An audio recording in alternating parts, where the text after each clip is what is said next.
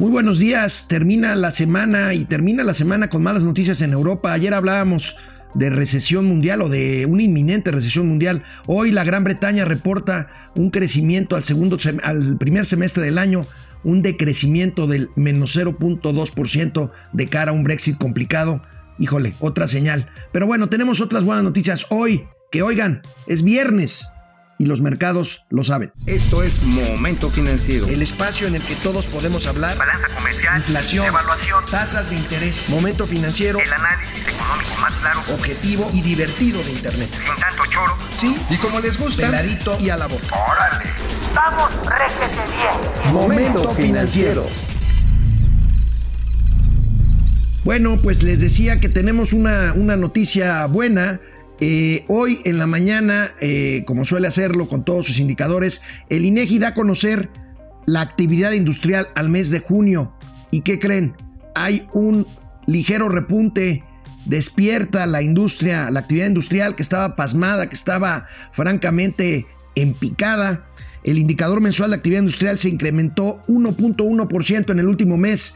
Prevalece un comportamiento anual aún negativo de 2.1%, pero bueno, este es un indicador importante. Este es un indicador importante, son signos positivos. Esperemos que esto pues contribuya a que la alicaída economía mexicana pueda tener un empuje un poquito mejor en el segundo semestre, en el segundo semestre del año.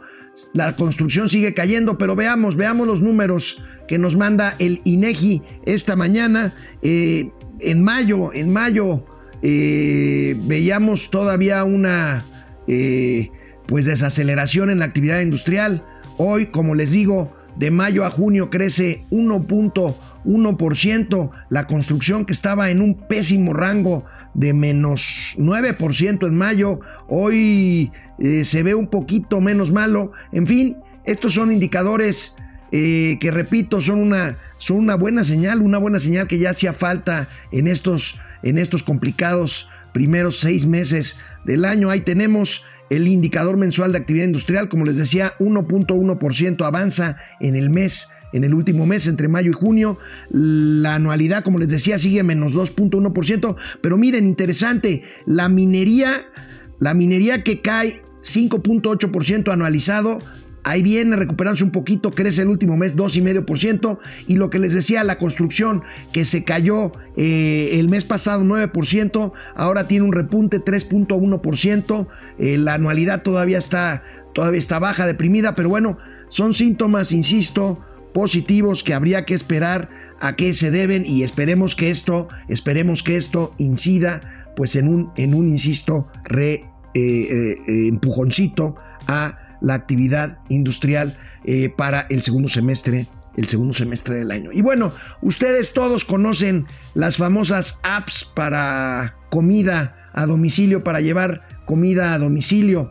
Bueno, esta semana, esta semana Uber, la empresa Uber reportó pérdidas pérdidas bastante fuertes en sus reportes bursátiles. Es una empresa que cotiza en bolsa en Nueva York, pero a mí me llamó la atención, a mí me llamó la atención que en la parte de Uber Eats tenía un crecimiento muy importante. Bueno, pues hoy, hoy me encontré con una nota muy interesante en el financiero en donde se establece que estas apps, que estas apps, Rappi, Uber Eats, Postmates, han hecho, han hecho que eh, eh, la actividad de la industria restaurantera tenga un, un, oxígeno importante. Fíjense nada más, estas aplicaciones de entrega de servicio de, entrega de alimentos a domicilio han contribuido en un 25% en las ventas de restaurantes. Ahí lo tienen ustedes.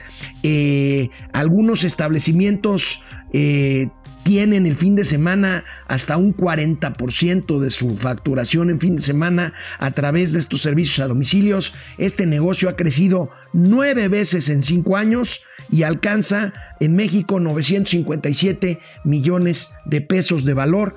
Pues es interesante, es interesante estas, estas aplicaciones que están funcionando, funcionando bastante bien y que en el caso de Uber pues está ayudándole a que su caída no sea, no sea tan tan drástica. Eh, bueno, eh, hablábamos eh, ayer de incluso subimos una infografía a nuestras plataformas en cuanto a pues la buena noticia de que la Fórmula 1 no terminará este año cuando vencía el primer contrato que se tenía con el gobierno de México. Las empresas, ayer se firmó, ayer se firmó con bombo y platillos en la oficina de Claudia Sheinbaum el nuevo contrato con la Fórmula 1 ya no será el Gran Premio de México, será el Gran Premio de la Ciudad de México. Y bueno, la novedad es que estos 400, 500 millones de pesos que tenía que invertir el gobierno federal ya no van a salir de las arcas públicas, entran al rescate algunas empresas privadas que entrarán en lo que sin duda alguna es un buen negocio. Aquí mi pregunta es si aparecerá este logo que se veía en miles, en cientos de millones de televisores en todo el mundo, el logo de México, pues porque ese es el costo de entrarle con dinero a este tipo de, eventos. Me parece, yo no sé si saldrá el logo de la Ciudad de México, no lo sé, ya lo veremos. Por lo pronto este año, este año todavía veremos el esquema que hemos venido viendo en los cuatro años anteriores de este evento absolutamente exitoso. Ayer se firmó, como les decía, ahí tenemos de izquierda a derecha el CEO, el director general de la Fórmula 1, el señor Alejandro Soberón de CIE, el principal impulsor de este evento, la señora Sheinbaum y el secretario de Turismo, Miguel, Miguel Torruco. Bueno, ¿y cuáles son?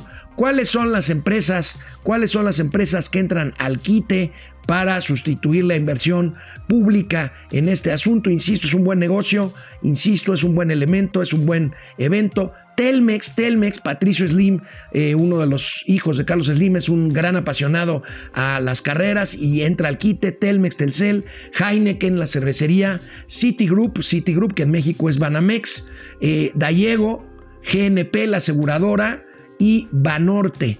Hay algunas versiones que también ubican. Hoy hay una columna muy interesante de mi amigo Mario Maldonado en el Universal, en el que habla de que también la empresa gasolinería, de gasolinera eh, Hidrocina, Hidrocina, esta marca de gasolinerías que ya ven ustedes por, por, todo, por todo México, también entraría, entraría a eh, patrocinar con estos recursos para que el Gran Premio de México se quede, se quede se quede unos meses, unos meses más. Y bueno, pues terminamos eh, tranquilos eh, la semana, amigos y amigas de Momento Financiero.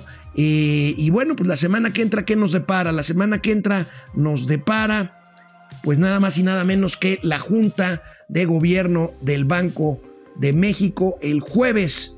El jueves se determinará si el Banco de México baja la tasa de interés en México o la mantiene. Eh, hay pues dos bandos muy claramente definidos. Eh, el encabezado por el subgobernador Gerardo Esquivel, eh, propuesto por Andrés Manuel López Obrador ya en la Junta de Gobierno, que quiere pues reducir esta tasa, de interés para poder así impulsar el crecimiento económico. Cerca de su posición, Jonathan Heath, el otro subgobernador propuesto por el presidente Andrés Manuel López Obrador, y los otros tres eh, Guzmán, Irene Espinosa y el presidente o el gobernador del Banco de México, Alejandro Díaz de León, no han definido aún su posición. Va a ser interesante el debate que se dé el próximo jueves. Aquí los tendremos al tanto. Recuerden, el propósito de bajar la tasa de interés sería darle un empujoncito a la actividad económica, aunque ello suponga eh, pues una posibilidad eh, de pegarle eh, tanto al tipo de cambio como a la inflación, que ayer dimos a conocer que está en su nivel más bajo, en su nivel más bajo en los últimos tres años, la inflación está bajo control. En fin, veremos, esta es una discusión que empezaremos a discutir, que empezaremos a platicar más bien con toda profundidad el próximo lunes, Mauricio Flores Arellano y un servidor Alejandro Rodríguez. Eh, pero mientras tanto, seguimos, seguimos pendientes. Este, ¿qué otra cosa ¿Qué otra cosa tenemos hoy? Eh, pues hoy nos espera eh, grandes noticias. Esperemos, esperemos cómo toman los mercados la noticia esta que les daba yo al principio de esta emisión, la noticia del decrecimiento en la economía de la Gran Bretaña.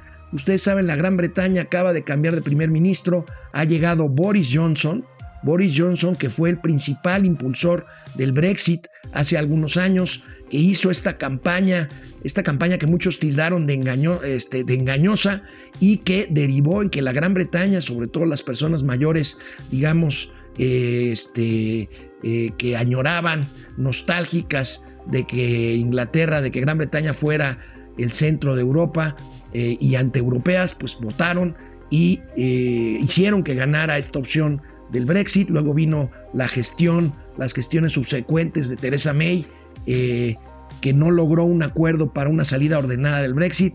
Boris Johnson ha, prometido una salida ordenada e inmediata, casi inmediata, al mes de octubre del Brexit. Esto sería un golpe duro para la economía, para la economía mundial y para aderezar esto, hoy, repito, la economía británica se declara en decrecimiento 0.0.2% al segundo trimestre del año. Vamos a ver cómo reaccionan los mercados ante esta noticia. Ahí tenemos a este hombre, eh, Boris Johnson, que es, que es el Donald Trump, es el Donald Trump inglés, un hombre extravagante, un hombre eh, de muchas palabras, de muchas bromas, eh, de muchos este, gestos muy mediáticos, pero que, que no necesariamente es bien visto eh, sobre todo por aquellos que optan o que eh, creen eh, que la Gran Bretaña se quiere quedar,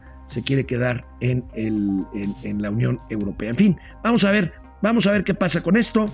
Por lo pronto, pues yo les deseo un muy feliz fin de semana. ya corrimos los primeros días de agosto, se está yendo rápido. aprovechen que quedan pocos días de verano. Si van ir de vacaciones, disfrútenlo. Y si no, pues disfruten todavía que esta ciudad de México todavía no está tan tan caótica como suele ser. Bueno, ahorita por las marchas de estos campesinos que están bloqueando vialidades y están bloqueando carreteras, veremos, veremos qué pasa, pero mientras tanto disfruten, disfruten el fin de semana y yo aquí los veo junto con Mauricio Flores el próximo lunes por acá en Momento Financiero, finanzas, economía, negocios, para que todo el mundo las entendamos. Sean felices. Nos vemos el lunes. Vamos, réjete bien. Momento financiero.